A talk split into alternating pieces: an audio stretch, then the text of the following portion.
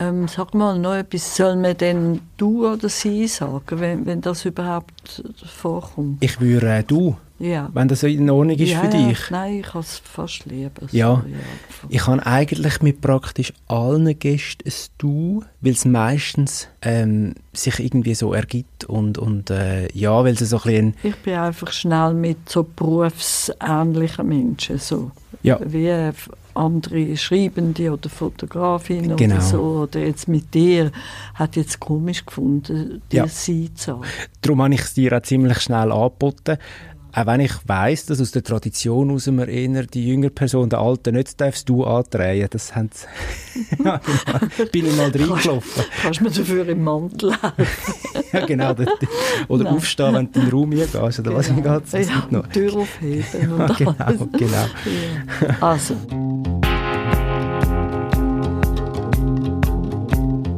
Ihre wichtigsten Werkzeuge? Fotokamera und Mut. Sie ist eine Pionierin und für viele Fotografinnen auch ein Vorbild. Schon im jungen Alter wagt Pia Zanetti als Fotografin den Gang in andere Länder und macht einen Haufen Reportagen aus der ganzen Welt.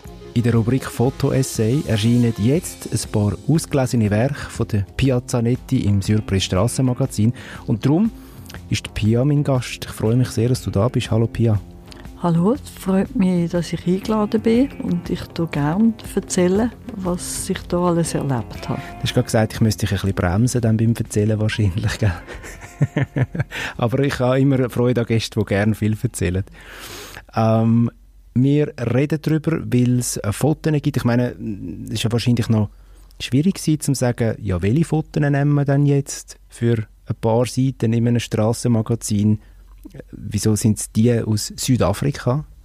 Südafrika war für mich einfach das prägendste Erlebnis in meinen Fotojahren, weil ich dort war in der Zeit der Apartheid im 1968 und ich gewusst, dass es Apartheid gibt, aber ich habe nie so mir können vorstellen, was man da erlebt. Also wirklich man darf nicht auf der Straße mit schwarzen Menschen reden.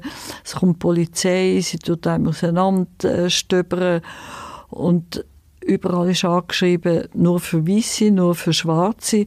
Und wenn man einen Felsen am Meer sieht, wo man gerne drauf sitzen und sünneln, dann heißt es nur für Schwarze. Nein, es heißt vor allem mehr nur für Weiße. Und das hat mich sehr geprägt und darum habe ich gerne diese Fotos zeigen. Inwiefern hat dich das bis heute geprägt, dass du die, die klare Abgrenzung von Menschen, wo, wo man heute ganz klar sagen, gleichgestellt, nicht trennt, aber wo man da einfach gesagt hat, das sind unterschiedliche Menschen mit unterschiedlichen Rechten. Weil es einfach auch Menschen sind, gleich wie, wie du und ich.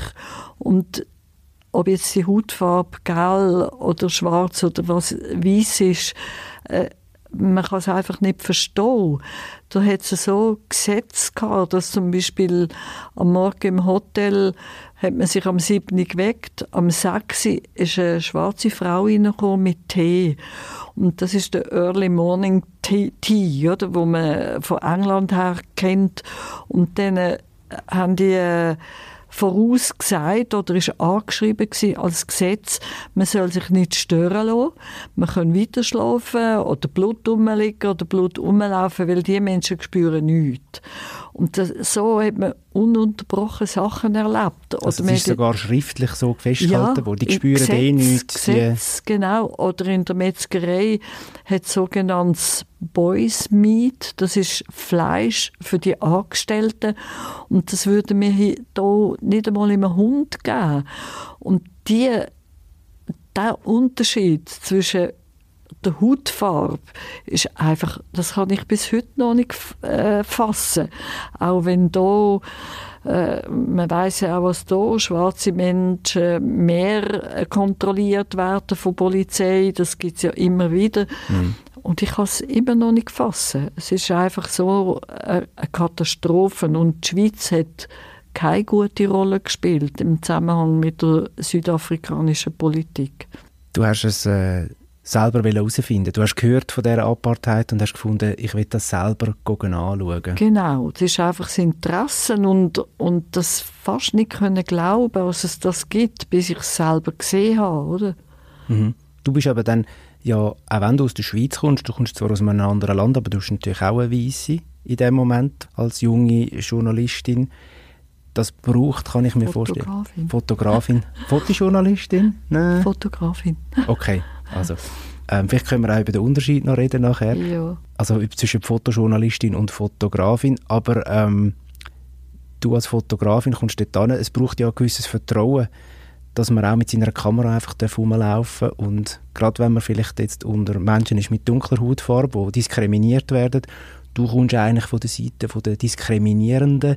Wie, wie, wie ist der Vertrauensaufbau dann gegangen? Ja, das ist mir natürlich klar gewesen, dass ich gehöre zu den Weißen und ich äh, bin eine junge Frau gewesen. also es hat, ich bin in der Goldmine auch was man ja eigentlich gar nicht darf als Frau in eine Mine rein, weil wir bringen Unglück. Aber ich habe es Stand gebracht, dass ich haben dürfen. Und das sind schwarze Menschen, schwarze Männer, die dort drei, vier Monate arbeiten, weg von der Familie, ihre Frauen nicht sehen. Und das ist eine, eine wahnsinnige Situation gewesen. Ich bin wirklich eine junge Frau gewesen. und weiße Frau. Und ich habe eigentlich gemerkt, ich kann diesen Menschen gar nicht richtig in die Augen schauen, weil es, es darf gar nichts passieren, ich muss es lassen. Und ich habe eigentlich durch den Fotoapparat geschaut.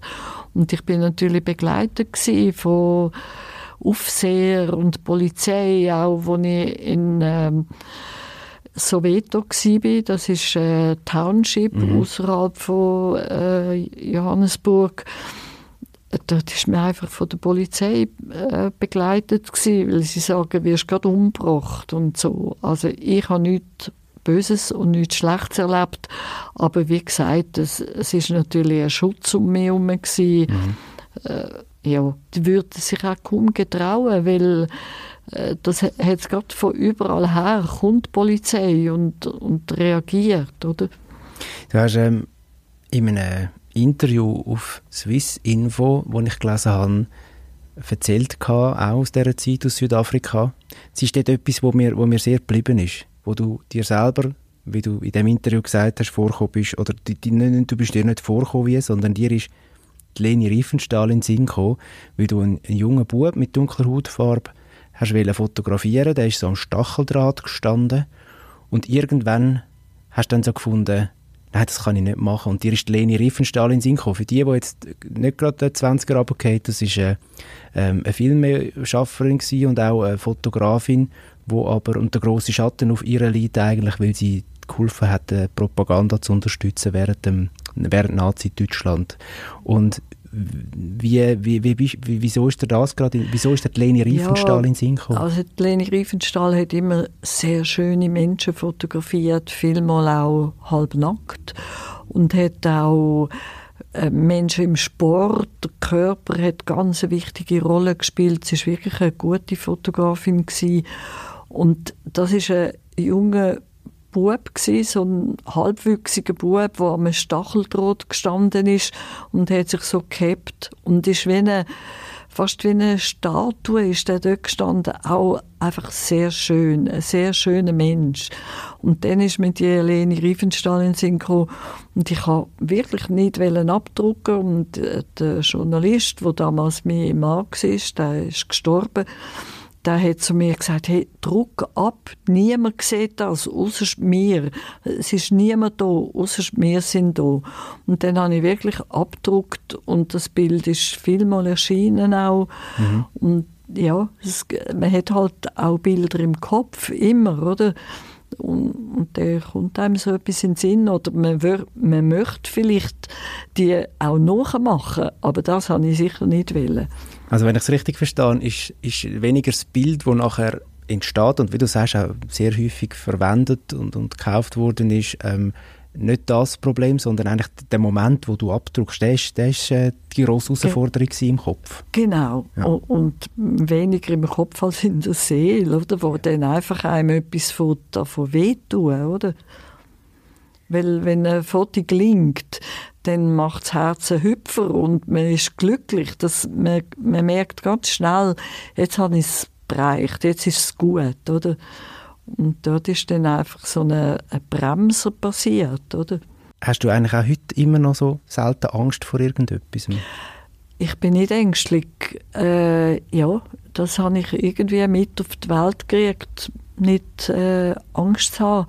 Und ich habe einfach äh, eine wunderbare Mutter gehabt, so eine liebenswürdige Frau. Und ich glaube, die hat gemacht, als ich zu allen Menschen Vertrauen habe, nicht naiv, wenn etwas passiert, ist das Vertrauen weg.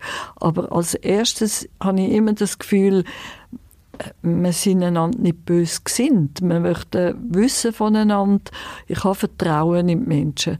Und das ist eine Begabung, wo man auch nichts dafür kann. Das, so bin ich aufgewachsen einfach. Und das heisst, dass ich nie Angst hatte. Mhm.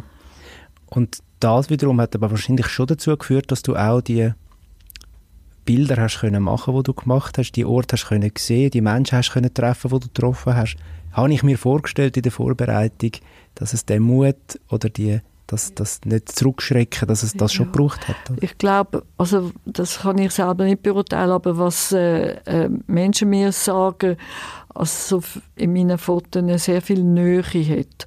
Und äh, ich glaube, es stimmt, weil ich, ich habe eine große Neugier und das Vertrauen macht, glaube ich, schon, als Menschen das auch spüren.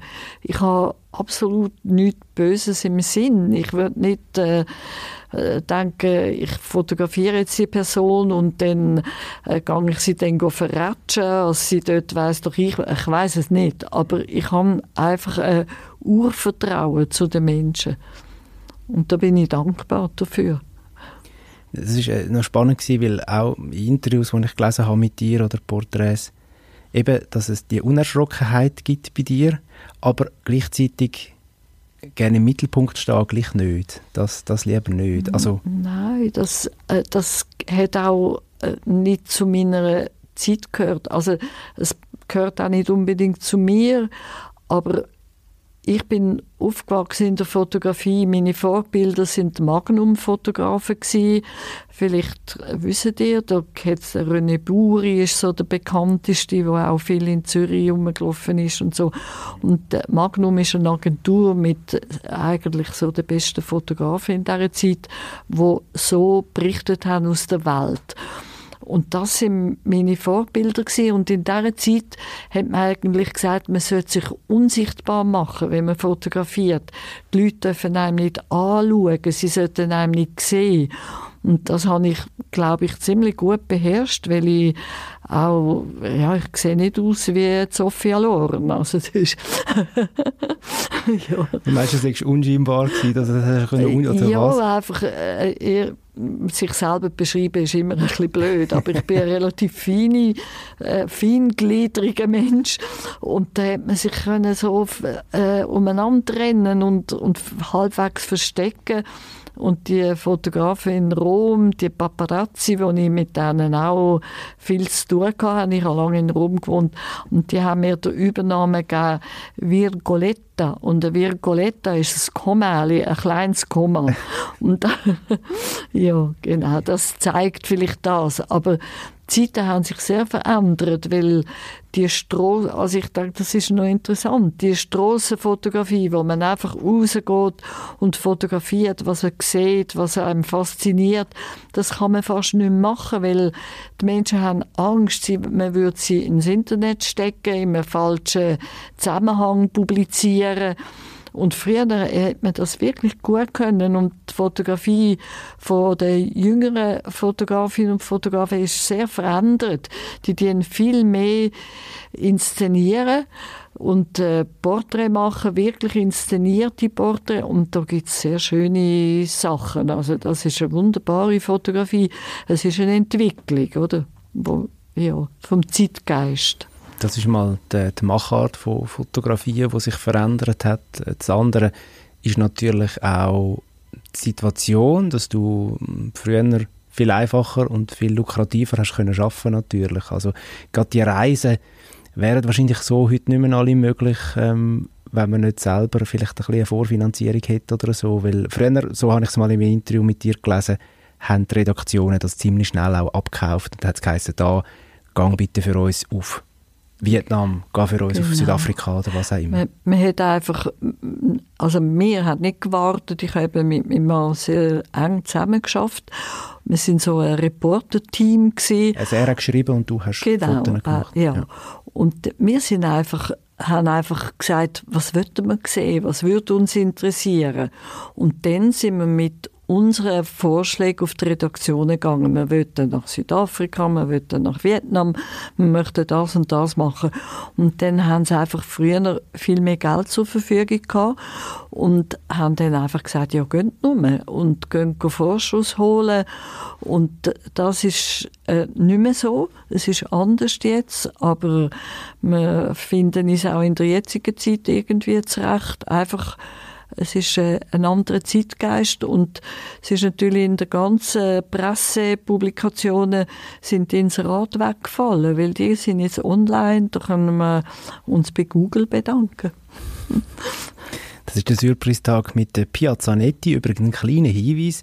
Normalerweise tun wir meistens übers Internet, also remote aufzeichnen sozusagen. Da hocken ich und auch mein Gast an einem Laptop. Es ist eigentlich das erste Mal, wo wir jemanden im Studio so von Angesicht zu Angesicht dürfen ähm, begrüßen in dem, in dem Surprise-Tag da in, in Zürich im Eli Media Studio. Ich habe es vorher angetönt, du hast mich korrigiert, zu Recht natürlich, du bist Fotografin. Ich habe automatisch Fotojournalistin gesagt. Ähm, wieso ist dir der Unterschied wichtig? Ich, äh, ja, das also mich noch man, man könnte gut auch Fotojournalistin sagen, aber ich fühle mich einfach ganz fest als Fotografin, mhm. weil äh, ich kann ja auch andere Sachen machen. Nebst dem Journalismus gibt es auch noch, also ich habe später sehr viel für Hilfswerk geschafft und dort ist es eigentlich nicht mehr Journalismus. Es ist, äh, heisst dann Projekt fotografieren, wo die äh, äh Hilfswerk finan finanzieren und dann ist es wie, stimmt das Wort nicht mehr ganz. Also für mich habe ich fast lieber, ich bin einfach Fotografin. Facettenreicher natürlich auch, ja genau. Ja. Und vom Einsatzgebiet her natürlich umfangreicher oder äh, vielfältiger. Ich habe mal gelesen, du hast vorhin René Buri erwähnt, eines von deinen Vorbilder. Du hast mal gesagt, du willst nicht wie er mit der Leica ins Grab ja, steigen. Er, er, ist eigentlich nicht mein Vorbild. Es sind, ich habe den genannt, weil man den am, meisten, am besten kennt. Weil man den am besten kennt, ja. Aber, Aber du hast gesagt, äh, du willst nicht wie er ähm, mit der Leica, also mit der Kamera quasi genau. ins, Grab, ins Grab steigen. Ähm, das heisst, irgendwann gibt es mal ein Ende mit Fotografieren. Ja, also ich habe jetzt Ausstellungen gemacht und Bücher gemacht und in dieser Zeit habe ich nicht fotografiert und ich weiß gar nicht. Das, ist, das Leben ist auch spannend ohne Fotografieren oder Träumen davon, was man noch machen will.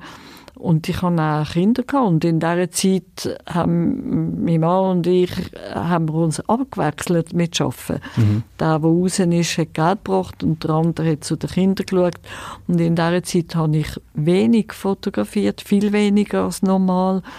Und es, ich habe auch andere Interessen. Ich weiß es nicht, wie es weitergeht. Da muss ich warten, was mein Innenleben raus, rausbringt. Hast du das Gefühl, du musst, finanziell musst du wahrscheinlich nicht mehr mit, mit 81. Ähm, Nein. Aber vielleicht gibt es noch künstlerische... 80, 80 Entschuldigung. genau. das ist eine schöne Zahl, 80. Das ist eine sehr schöne Zahl. Aber es ist erst genau. in einem halben Jahr, 81. ich habe Pardon? Äh. ähm, nein, aber ich meine, also ich mhm. glaube... Äh, ja, was, was ist es, der Antrieb, nochmal ja, vielleicht etwas zu machen, nochmal etwas ich können Ich muss jetzt, um können überleben zum Glück, da bin ich auch dankbar. Und ich habe einen Sohn von mir, ist auch Fotograf. Und der zeigt mir eigentlich, es kommt auch eine nächste Generation. Und ich finde es ganz spannend, auch können Sachen zum Beispiel ihm weitergeben. Und äh, einfach auch, äh, ja, es ist eine Auseinandersetzung. Wenn soll man sich auch ein bisschen zurückziehen und einen anderen Platz machen? Oder wenn, was ich auch noch viel mache, so Supervision für junge Fotografinnen und Fotografen. Und es gibt, ich mache noch mit in einer Organisation, die heißt Fair Picture. Mhm. Und das ist neu gegründet worden vor zwei Jahren, glaube ich. Und dort äh, wir jetzt nicht mehr Fotografinnen und Fotografen von hier schicken in die verschiedenen Länder von den Hilfswerken, sondern dort Leute suchen, die das von dort aus äh, den Auftrag kriegen und Einheimische, die dort dann die Arbeiten machen können. Da haben da meine Berufskolleginnen und Kollegen da nicht so Freude, weil man natürlich dann denen auch ein bisschen die Arbeiten wegnimmt. Und dort bin ich so eine Art fotografische Supervisionsbösteli aber bald brauchen sie dann das auch nicht mehr. aber das, macht, also, das erfüllt auch das, ist auch, das ist auch eine Freude zum Arbeiten. Ja, es gibt ja auch Haufen Sachen noch innerhalb diesem Beruf, wo spannend ist, wo man im Matz unterrichtet, das ist so die Berufsschule in Luzern. Und genau, Journalistenschule, Journalistinnenschule, genau. Ja, genau. Und so Sachen gefallen mir schon auch, weil das sind ein bisschen neue Herausforderungen, und, aber eben, vielleicht plötzlich äh, kommt eine Idee, wo ich denke, jetzt, wo, es muss einem ein bisschen brennen in einem innen, oder? Mhm. Wenn man nicht am Verhungern ist. Wir sind übrigens so. umgeben von Kameras. Wie, wie, wie, wie ist das, wenn man selber mit der Kamera ständig unterwegs war, das Leben lang fast? Und dann ist man oft mal, sind die Kameras auf einem gerichtet. Wie Aha. angenehm ist das Gefühl? Ja, gut. Das, äh, man hat ja eine Mission.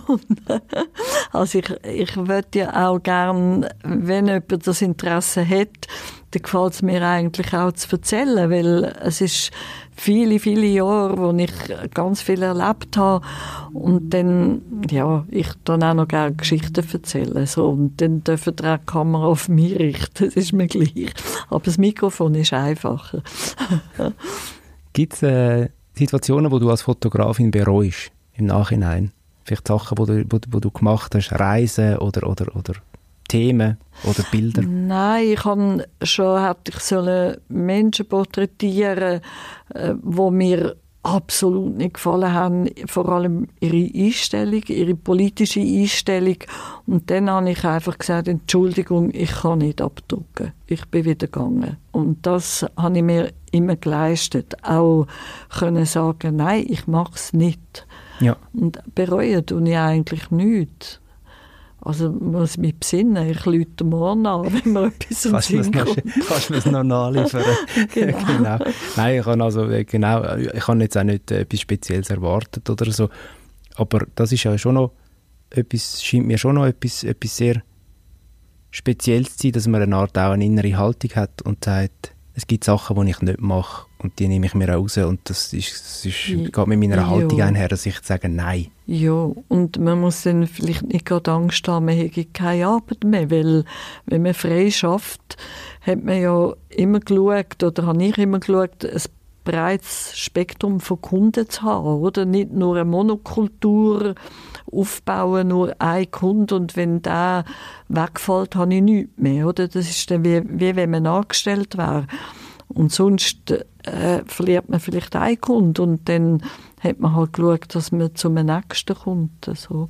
Wie haben die Kunden reagiert, als du einfach davon gelaufen bist? Der hat das gar nicht gewusst. Dass ich bin mit einer Journalistin unterwegs war. Die erzählt das immer noch. Oder ich habe noch andere Beispiele. Ich habe mal ein Porträt machen vom Samir der Filmer, oder?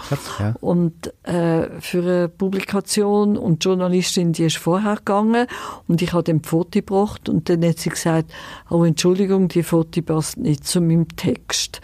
Aber das war ein gutes Porträt. Und dann haben, äh, die Foto passt nicht zu meinem Text, gang nochmal.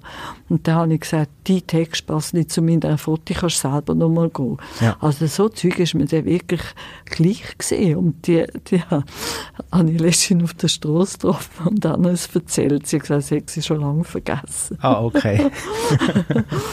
also keine Bad Feelings noch rum gewesen? Nein, nachher ist, habe ich einfach die Foto, weißt du, wie peinlich zum Samir sagen, Entschuldigung, ich habe es leider nicht können. Darf ich es nochmal machen? Ja. Also da hättest du mir jetzt einfach müssen anprügeln Verständlich. Pia, äh, Zeit vergeht wie im Flug. Ähm, danke vielmals für deine Geschichten und für diese für dein äh, Kommen zu uns im, im Surprise-Tag und alles Gute weiterhin ob beim Supervisor oder beim Fotografieren selber? Herzlichen Dank. Ich habe es sehr gerne gemacht und ich hoffe, die Leute haben Freude, was ich hier verplappert habe.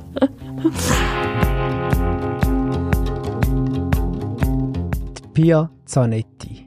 Sie war unser Gast das Mal. Ausgewählte Bilder von ihr und ihrem Lebenswerk findet ihr das mal im Fotoessay im Surprise Strassenmagazin. Und das neue Magazin mit der Heftnummer 570, das erscheint am Freitag, am 1. März. Das findet ihr natürlich wieder, wie immer, bei euren Lieblingsverkäuferinnen und Verkäufern. Der Piazzanetti, ihr neuestes Buch, das trägt den gleichen Namen wie sie, Piazzanetti. Insgesamt sind das 350 Seiten mit Farbfotografien aus dem Schaffen von ihr und ihrem ganzen Leben. Das Buch gibt es im Buchhandel oder direkt beim Verlag Edizioni Periferia zu Luzern.